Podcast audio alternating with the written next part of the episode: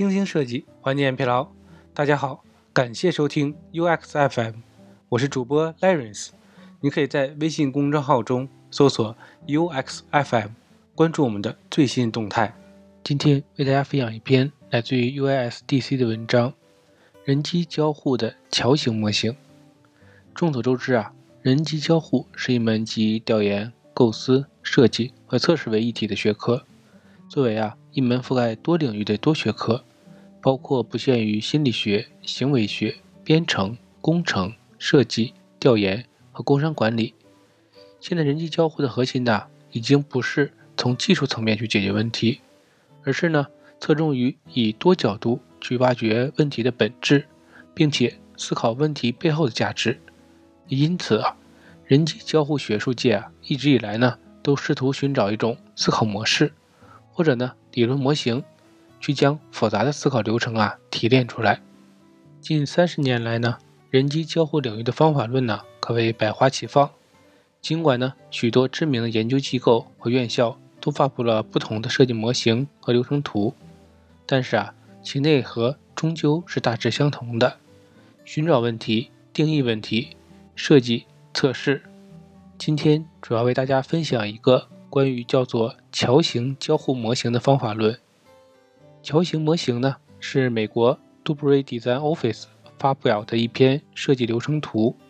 对于不清楚的读者呀，此公司的创始人修 Dubry 曾发表啊超过五十篇人机交互领域的研究型文章，在多个知名设计协会挂名，并且呢录入美国 ACM 的 CK Academy，成为公认。对人机交互领域做出最杰出贡献的人之一 d u b r y 呢也曾在多个美国知名大学任职，因此啊，此模型也是多数国际人机交互学科的公认理论。尽管呢，相较于其他的流程图，这个流程图啊较为抽象，但是其所用的多维度分类却相对明了地阐释了设计的本质。如图所示，桥形模型的 x 轴。分为现在和未来，Y 轴呢分为具象和抽象，以此啊来定义设计的状态。同时呢，也加入了动词、形容、分析、研究、制作，去定义啊设计中的操作。在这个桥形设计流程中呢，设计师啊从左下角到右下角的过程，代表呢从现象走向抽象，再从抽象走向产品的过程。与此同时呢，也代表着。从今天走向明天，或者说呢，从问题的现在态走向解决问题的未来态。一现在态，起点呢从左下角开始，What is 代表着呢是问题的本身，而左上角 Model of What is 代表着呢问题的抽象模型或者呢问题的本质。这两个阶段呢代表着设计中的调研阶段。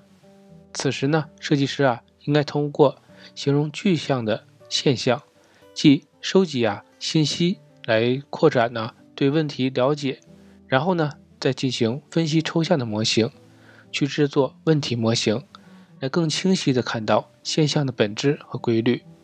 在这个阶段，世界并不清楚他想要什么样的设计。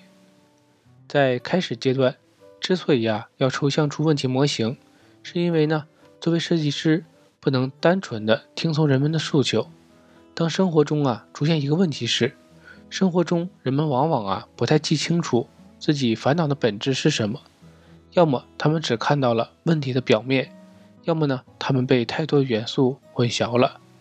因此啊，在这个阶段，设计师的责任呢就是去分析问题存在的环境与原因，并且呢以人为中心的角度啊去分析表象下人们的真正需求。避免以技术为中心的分析，而选择以人为中心的研究，才是交互设计师应有的职责。在做以人为中心的研究时啊，收集和分析信息时，避免内隐偏见是非常重要的。这里呢，指由于生长在固定社会和文化下的而无意识带有的偏见，比如呢，身体健全的人忘记考虑残疾人的需求，或者呢。经常用电子产品的人，下意识地认为一些复杂操作很常规。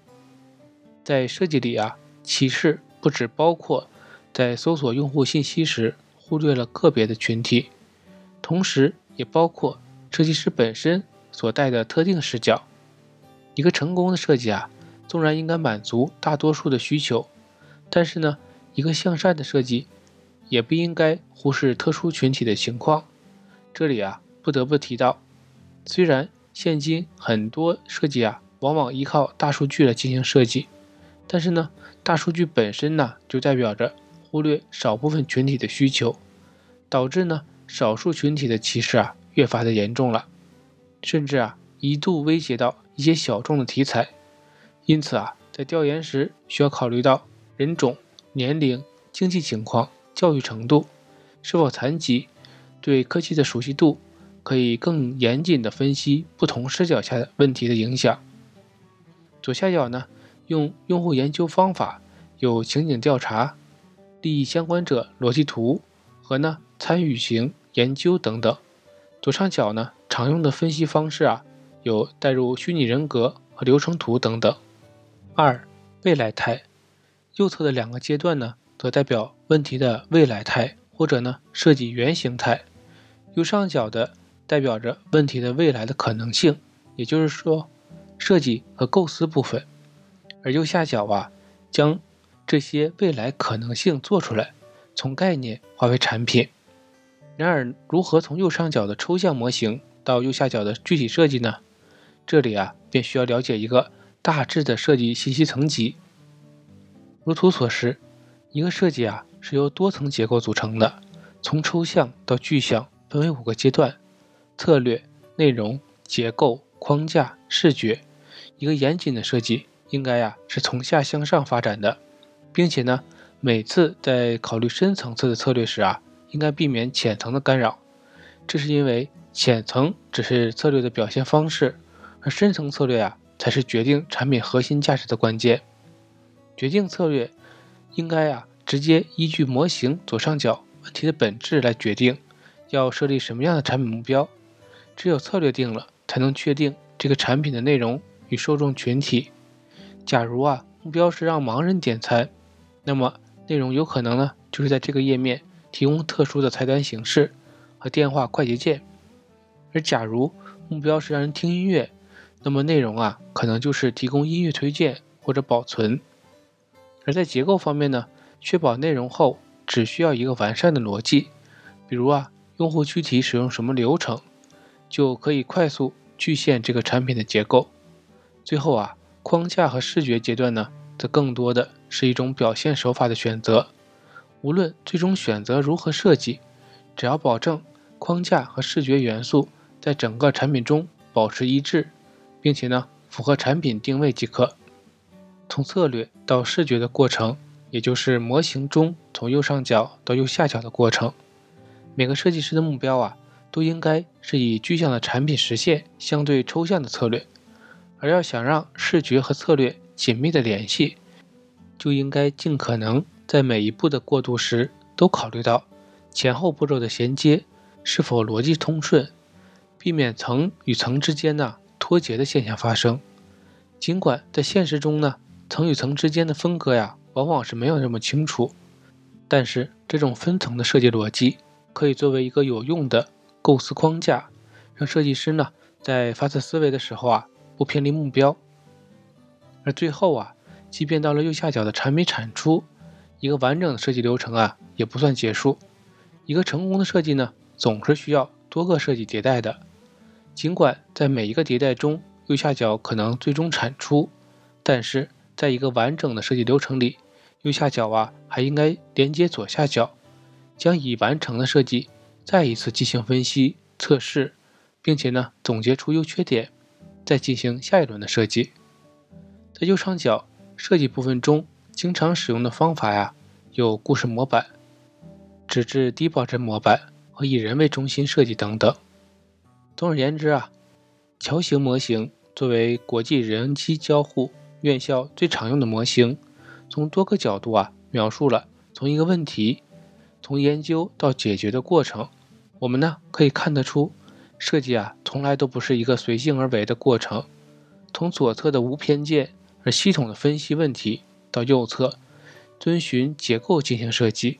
设计师啊，都应该在一个严谨的框架下进行思考和设计，这样啊，才能做到有针对性的解决问题。在这里，也希望大家能多多关注各类人机交互设计理念，并且呢，从中获取灵感，亦或者呀，找到适合自己的设计流程。今天的内容就到这里了，让我们期待下期的精彩内容。你可以在播客的文稿中找到我们的联系方式，欢迎给我们投稿。或者提出建议，让我们一起把节目做得更好。